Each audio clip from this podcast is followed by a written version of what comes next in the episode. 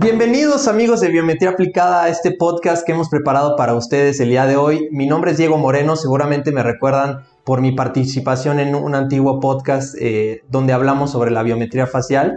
Y pues bueno, si no lo han escuchado, les recordamos que nos pueden seguir en, nuestro, en nuestras redes de Spotify y de YouTube, donde podrán encontrar temas súper interesantes sobre tecnología y por supuesto sobre biometría. Y siguiendo con una de nuestras tradiciones y bonitas costumbres de presentar y platicar con las jóvenes promesas que tenemos aquí en la organización. El día de hoy nos acompaña Regi Loera. ¿Cómo estás, Regi? Hola, Diego. Pues muy contenta de estar aquí contigo y de poder compartir lo que hacemos en biometría aplicada con nuestro público. Bienvenida, Regi. Es un gusto. Y justamente en esta misión les queremos platicar sobre nuestra experiencia en un proceso que nos presentó muchísimos retos eh, pero que pudimos sacar adelante y que por supuesto seguimos trabajando en él. Hablamos de la famosísima transformación digital. Así es, Diego.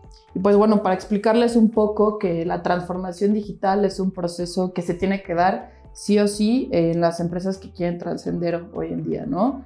Y que es algo que se ha trabajado a lo largo de los años, pero que a partir de la pandemia pues tuvo una presencia mucho más importante y tuvo un impacto más en, en el mercado y en la sociedad. Vamos a empezar con la famosa pregunta, ¿qué es? ¿Qué demonios es la transformación digital? Pues mira, eh, la transformación digital ha tenido un impacto eh, dentro de las culturas, dentro de las industrias y en las personas, ¿no? Eh, ha tenido una evolución tecnológica constante, que eso hay que tomarlo a nuestro favor. Hay que adaptar estas tecnologías y utilizarlas como herramientas, que eso es lo que nos ha traído la transformación digital. Esto pues para lograr eh, pues llegar más rápido a nuestras metas o inclusive para tener una agilidad en nuestras tareas eh, en día con día, ¿no? Y pues también un, un, punto muy importante es entender que ha tenido un impacto positivo en los modelos de negocio, porque los ha hecho innovadores. Y esto pues genera valor dentro de tu empresa, ¿no? En tu producto y en tu servicio. Y por ejemplo, yo empresa, ¿qué beneficios puedo obtener eh, eh, llevando a cabo este proceso de transformación digital? Pues mira, em, va a tener un impacto en, las ventas, en la rentabilidad. O sea, vamos a, vas a vender mucho como empresa. Sí, exacto, vas a vender mucho más. Porque vas a entender mejor al cliente, ¿no? O sea, porque la transformación digital pone en el centro al cliente, ¿no? Quiere saber cuáles son sus demandas, cuál es su comportamiento y cuáles son sus tendencias. Y esto te abre eh, nuevos mercados, ¿no?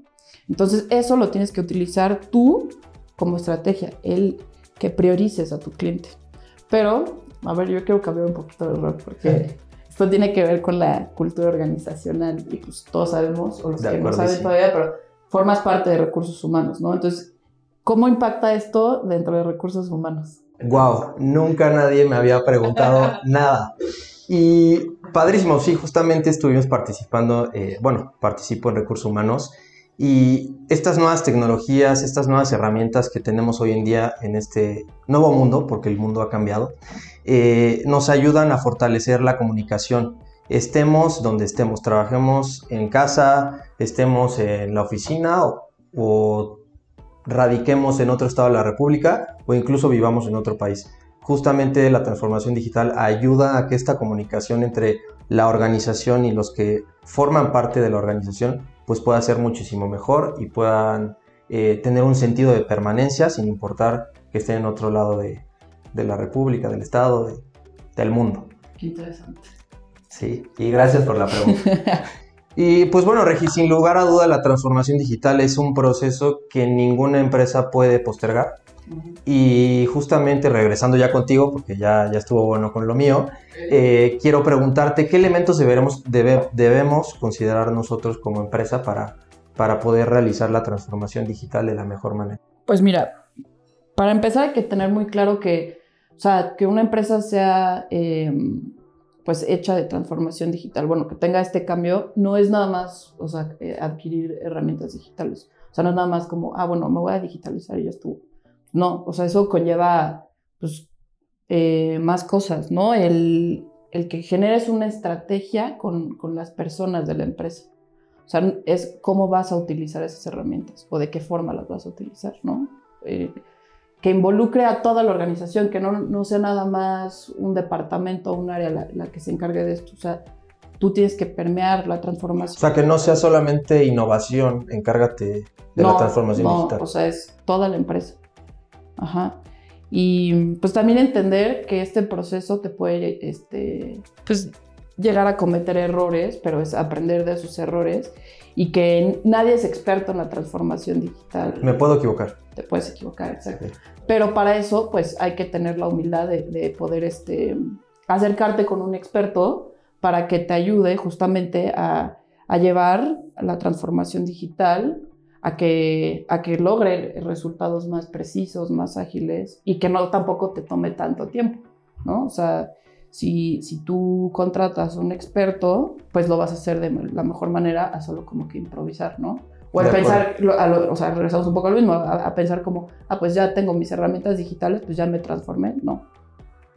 De la mano de un experto puede ser mucho mejor y justamente da la casualidad que nosotros, Biometría Aplicada, somos expertos en esta parte de tecnología y transformación digital. Y si ustedes quisieran eh, que participemos como consultores para que puedan llevar a cabo este proceso de transformación digital de la mejor forma, con toda confianza pueden acercarse a nosotros, pueden visitar nuestra página, ver nuestros podcasts, en fin, para que estén ciertos de que somos expertos en estos temas y que pueden acudir a nosotros para que podamos participar en estos procesos con ustedes y por supuesto ayudarlos.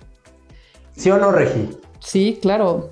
Y digo, platicándote un poco de eso, este, también es importante tener pues, una visión estratégica, ¿no? O sea, que es un poco regresando a eso, que debes de tener el liderazgo, que tienes que tener una capacidad de cambio, porque a veces luego resultan resistencias, que la gente pues le cuesta un poco de trabajo entender la, evolución de la tecnología y a veces generan como pues stoppers, ¿no? Entonces es cambiar ese chip y también cambiar el modelo de negocio de tu empresa, que eso es muy importante. Oye, yo hago esto súper bien y lo he hecho así todos los años y está bien, ¿no? ¿Por qué tengo que hacerlo diferente?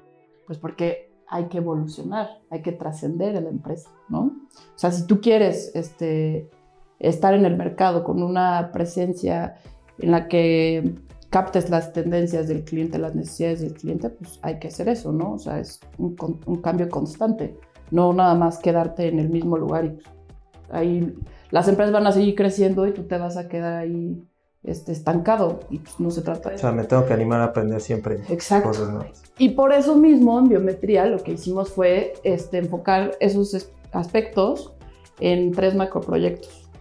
Que no sé si te acuerdas, pero... Claro que sí, claro. ¿Quieres que te los diga? eh, gestión de, de los datos, eh, nuevo relacionamiento con los clientes y gestión del cambio. Claro, sí. Que mira, en la gestión del dato, un poco para que la gente entienda, es que pues hay que convertir la compañía en una compañía data driven. Esto que es que tus decisiones están soportadas a partir de la este, analítica y de los datos, ¿no? O sea, que esté sustentada.